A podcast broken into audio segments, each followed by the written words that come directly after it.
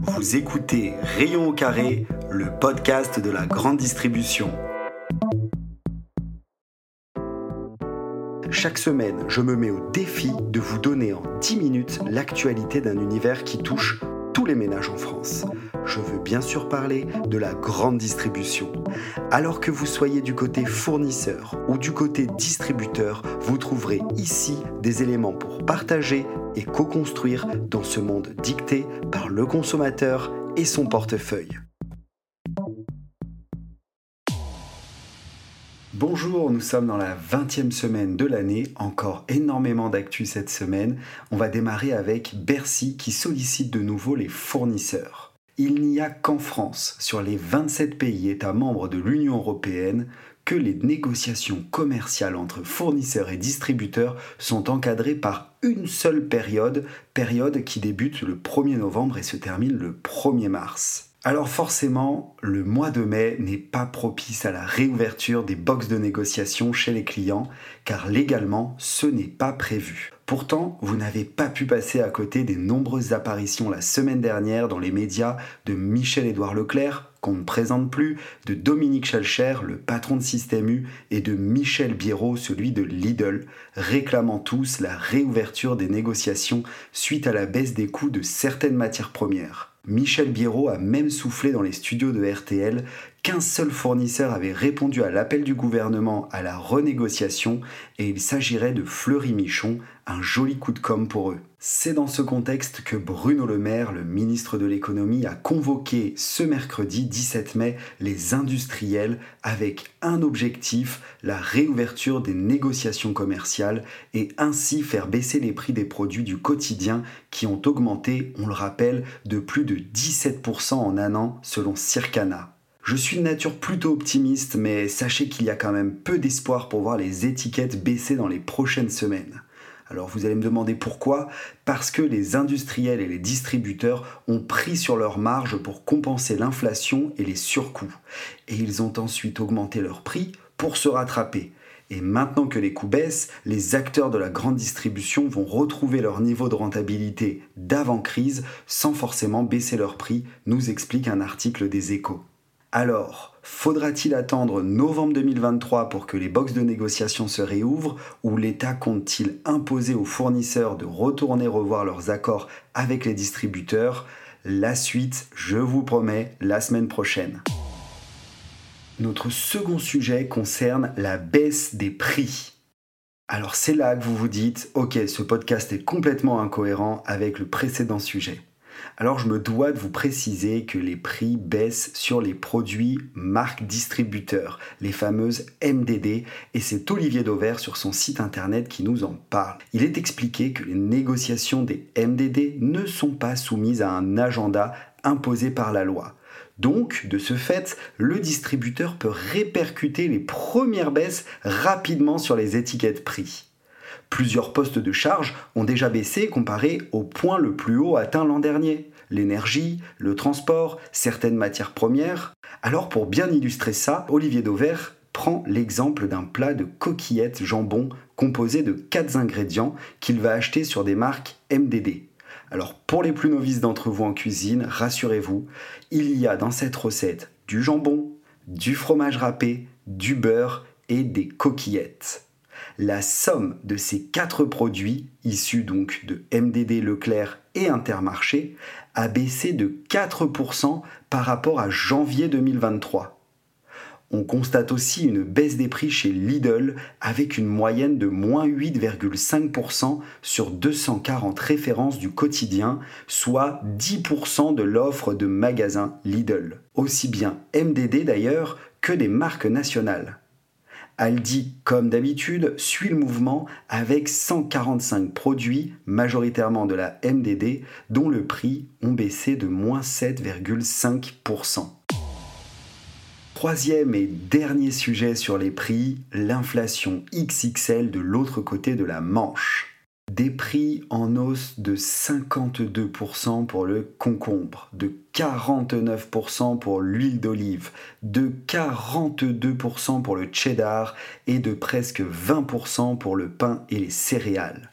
Au Royaume-Uni, l'inflation alimentaire galope à 19,4% selon l'Office national statistique britannique. La flambée de ces biens de consommation quotidiens met en difficulté les ménages les plus vulnérables dont le recours aux banques alimentaires explose. Les organisations caritatives tirent la sonnette d'alarme car près de 15% de la population a déjà sauté un repas faute de pouvoir se le payer, selon l'association de consommateurs. C'est donc dans ce contexte que le Premier ministre britannique a convoqué les chaînes de supermarchés qu'il juge coupables de ne pas répercuter les baisses sur les prix en magasin. Quatrième sujet beaucoup plus léger, la chasse au QR code. Et c'est Carrefour qui innove afin de faire connaître leur application de course en ligne, l'enseigne lance un jeu de concours nommé la course au QR code. Le principe de ce jeu, plus l'utilisateur va scanner des QR codes, plus il va multiplier ses chances de gagner. Cette course consiste donc à scanner des QR codes présents sur les différents supports de la campagne publicitaire, c'est-à-dire les affichages nationaux, dans la presse, dans les magasins en rayon et dans les catalogues. L'utilisateur va multiplier donc ses chances de gagner en collectionnant de plus en plus de QR codes enregistrés dans son téléphone. Une fois tous les QR codes enregistrés, le consommateur peut gagner une voiture, des trottinettes, des télévisions, des bons d'achat. Un moyen ludique pour faire passer les gens sur leur application et aussi leur faire passer de l'envie de consulter les prospectus papier qui sont amenés à disparaître dans l'enseigne. Vous le savez maintenant, j'adore les classements, c'est donc le cinquième sujet, le haut du classement. Nielsen IQ dévoile le palmarès des produits qui génèrent le plus de chiffre d'affaires sur l'année avec un arrêté à fin avril. Et la fidélité caractérise bien le marché français car Nielsen nous fait savoir que ce palmarès des produits alimentaires qui génèrent donc le plus de chiffre d'affaires dans les super et hypermarchés évolue très peu d'une année à l'autre. Alors vous, vous savez quel est le produit alimentaire qui a généré le plus de chiffre d'affaires en GSA Allez, je vous le dis tout de suite, habituellement c'est la bouteille de Ricard 1 litre qui est en tête du classement. Mais pas cette année. Cette année, c'est le pack par 6 d'eau cristalline qui est le produit alimentaire qui génère le plus de chiffre d'affaires avec 302,2 millions d'euros sur l'année le produit progresse de plus 11,6%. La bouteille de Ricard 1 litre, elle, elle arrive en seconde position avec 301 millions d'euros de chiffre d'affaires.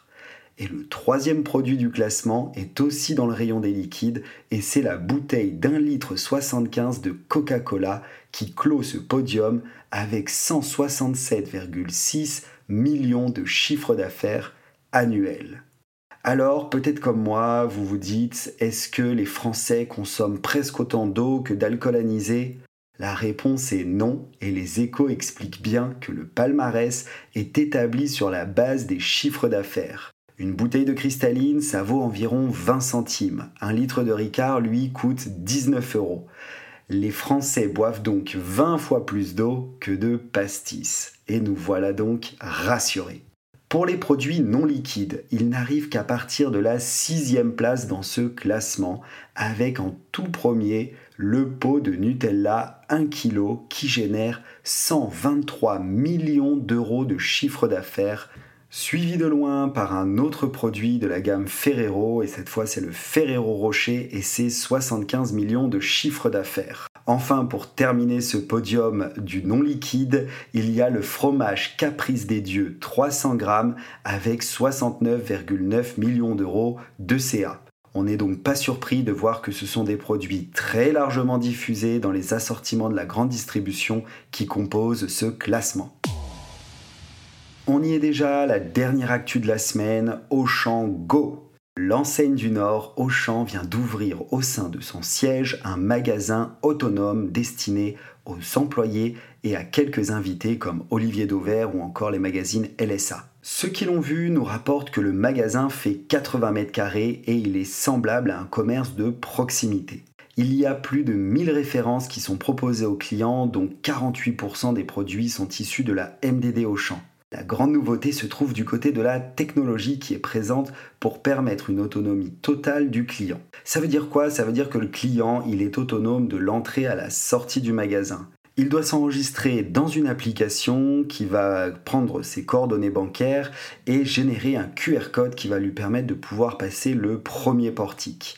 Il va ensuite pouvoir faire ses courses normalement en prenant ses articles qui sont positionnés sur des étagères comportant des balances pour pouvoir savoir si des produits ont été vendus, déplacés ou encore reposés.